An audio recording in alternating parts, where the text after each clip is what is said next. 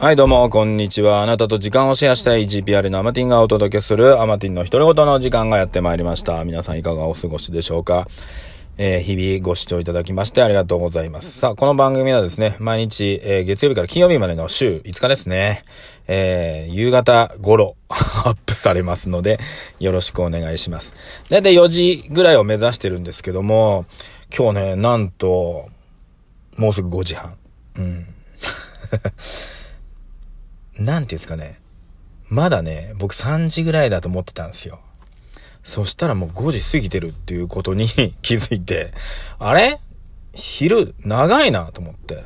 そしたらもうすぐ夏至なんですね。そりゃ昼間が長くなってきますよ。うん。はい。ね、これから、だから夏至が一番、ね、昼の時間が長いはずなので、はい。そっからね、えー、だんだんだんだん、また今度はね、昼が短くなって夜が長くなっていくというところなんで、まあ、大体そっから2ヶ月ぐらいですね、6月の、えー、今週から2ヶ月ぐらいすると、まあ、地球の温まりがね、一番暑くなるので、8月がね、暑くなってくるっていう感じですね。はい。さあ、えー、今日のテーマですね、えー、まあ、うちね、うちだって。私ですね、オンラインサロンもやってますので、まあ、その辺の話も絡めてですね、皆様、えー、ね、もらえましたか？あの、特別給付金。えー、国民一人当たり10万円いただけるというね、えー、今回の国の、えー、政策がありますけども、例えばね、事業をやられてる方はなんか持続化なんたら金っていうのはね、あのー、ああだふうだしながらね、電通に流れてるっていうお金があるじゃないですか。うん。ね。はい、まあまあ、それとは別にね、あります。あと、子育てね、されてる方は、えー、まあ、子供手当、児童手当、とは別に、えー、一人当たり、まあ、1万円支給されるっていうのもね、ありますよね。で、あとは各自治体が何をしてるかにもよります。で、私、名古屋市に住んでるんですが、名古屋市は今のところありません。どっかの市は、えっ、と、子育て世代にはいくらとか、なんかやってる、ね、あの、子供たちにはいくらとか、なんか、なんかいろいろ言ってたな。ね。あとはま、大学とかかもね、あのー学生さん一人当たり5万円あげたりとか10万とかいうね、大学もあったりしますが、はい。まあ、ぶっちゃければ授業やってないですからね。うん、その分返してもいいんじゃないかって話なんでしょうけどね、そこはね。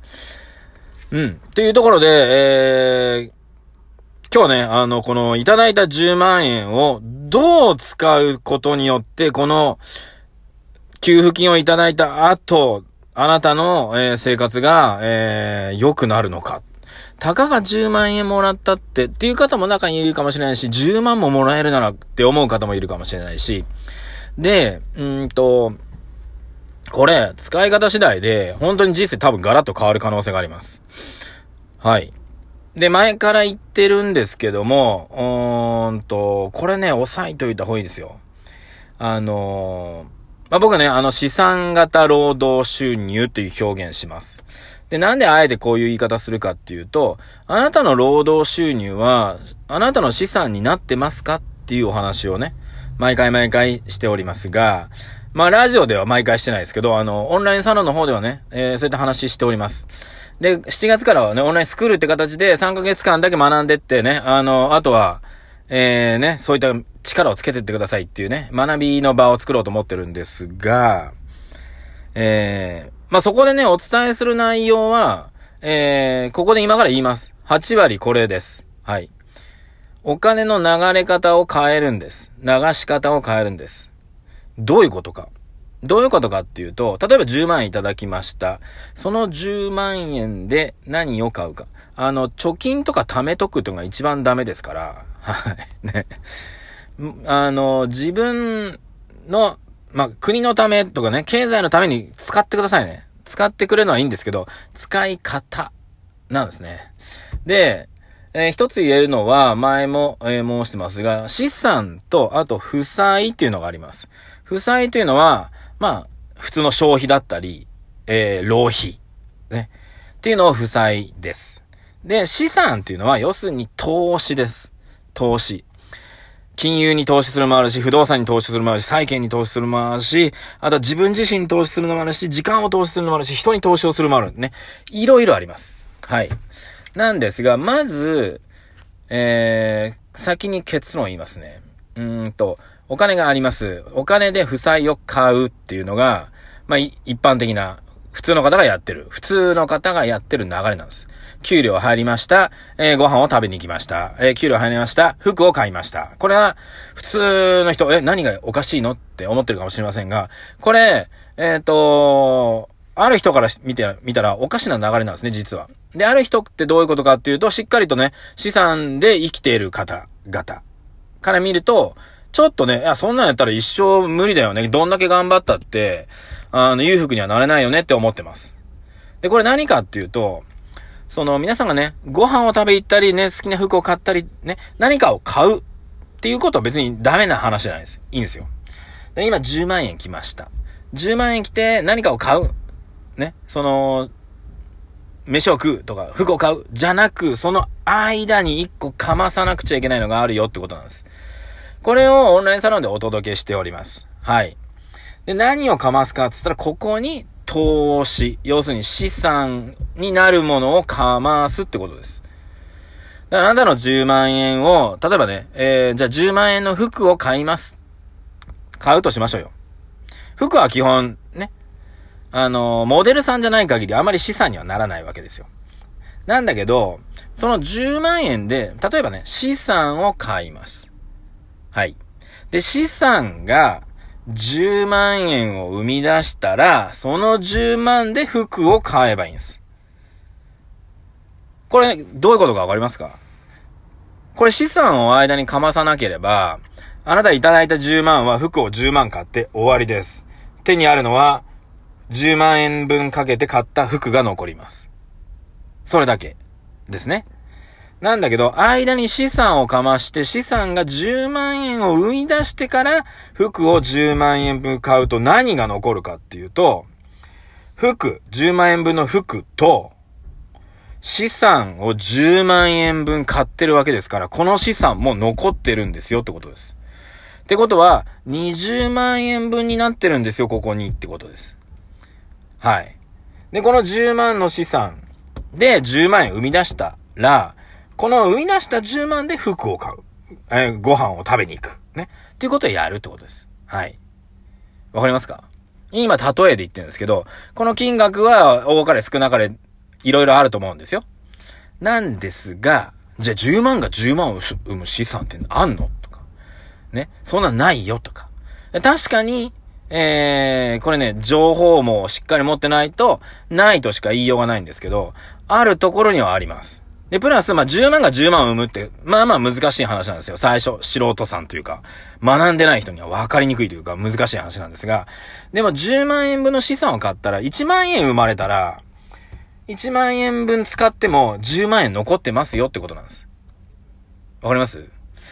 ここ大事なんですよ。だからこれ、この流れにしない限り、一生お金を、えー、ね、あの、汗水垂らして働いて稼がない限り、あなたは、えー、生きていけないし、裕福にもならないよってことなんです。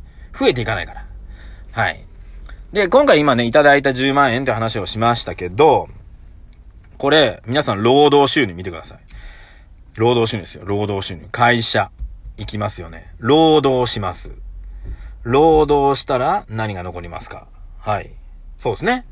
皆さんのとこに給料が残ります。で、この給料、そのまま普通に使います。あなたには何も残ってこないんですよ、実はこれ。それを、一つ言えるのは、労働収入が資産になったらどうしますかあなたが働いている労働で、あなたの資産を作ることができますと。っていう風になったら、どういうことかって言ったら、まず働いたら、えー、給料もらえますよね。給料もらう。で、その給料をもらったとしても、資産も残ってるってことです。ってことは、この資産が生み出したもので、お買い物をすれば、あなたの給料はまず残りますよね。給料残る。で、逆に、この給料を、もらった給料をさっきの話、間に資産を挟んで流すってことを覚えていけば、もらった給料も資産に回して資産が生み出したもので買い物をするってことです。最初のうちはちっちゃいかもしれませんが、それをどんどんどんどんこれをね、膨らませていけば、資産が生み出したもので、あなたの生活費が出るようになります。これが出るようになったら、あなたはお金の奴隷からの脱出を半分以上試みて、え、成功した形になります。はい。これが、えー、僕が、えー、オンラインサロン、オンラインスクールでね、教えているというか、伝えていることです。ほい。よろしいでしょうかどうですか？皆さんどういったお金の回し方、流し方してますか？僕はこれに気づいたのがですね、申し訳ないんですけど、本当に今年なんです。今年。正月なんです。正月、まあ年末ですけど、去年の年末なんですけど、なるほどなと。確かに資産とかね、あの、金融の資産とかいろんなものやらなあかんな、株とか持った方がいいなとか、いろいろ思ってたけど、株を持ったってダメなんですよ。なぜかっていうと、このま、流し方を知らない限り、ダメなよってことなんですよ。そこに気づいたってことですね。だから今年はそれに対してずっとそれを言ってるってことですね。じゃあ、そんな毎月10万を生み出すような資産とか、ね、毎月20万とか自分の、えー、給料の代わりになるような毎月資産を生み出すには、これは何千万もないとできんじゃん、何億円もないとできんじゃんと思われてる方、そんなことないんですよってことなんです。はい。まあ、金融の資産はね、やっぱりがっつりお金があった方が、これは早くね、生み出せるんですが、僕が言ってるのは労働型、資本型労働収入ね。だからあんたが今働いてる、皆さんが働いてる労働を、例えば資本型に変えるだけで、資本、要するに資産が残ってくるよ。資本型、資産型ね。資産型に変えることによって資産が残るんだよっていうことです。じゃあ何があるんですかっていうのは、これは残念ながら、僕のオンラインスクールの有料会員の方だけにお伝えしてます。はい。というお話でした。ということでね、えー、あなたと12分シェアさせていただきました。この話は、神回です。はい。なので、もう一回聞いてみてください。ということで、ありがとうございました。マティンでした。ではでは。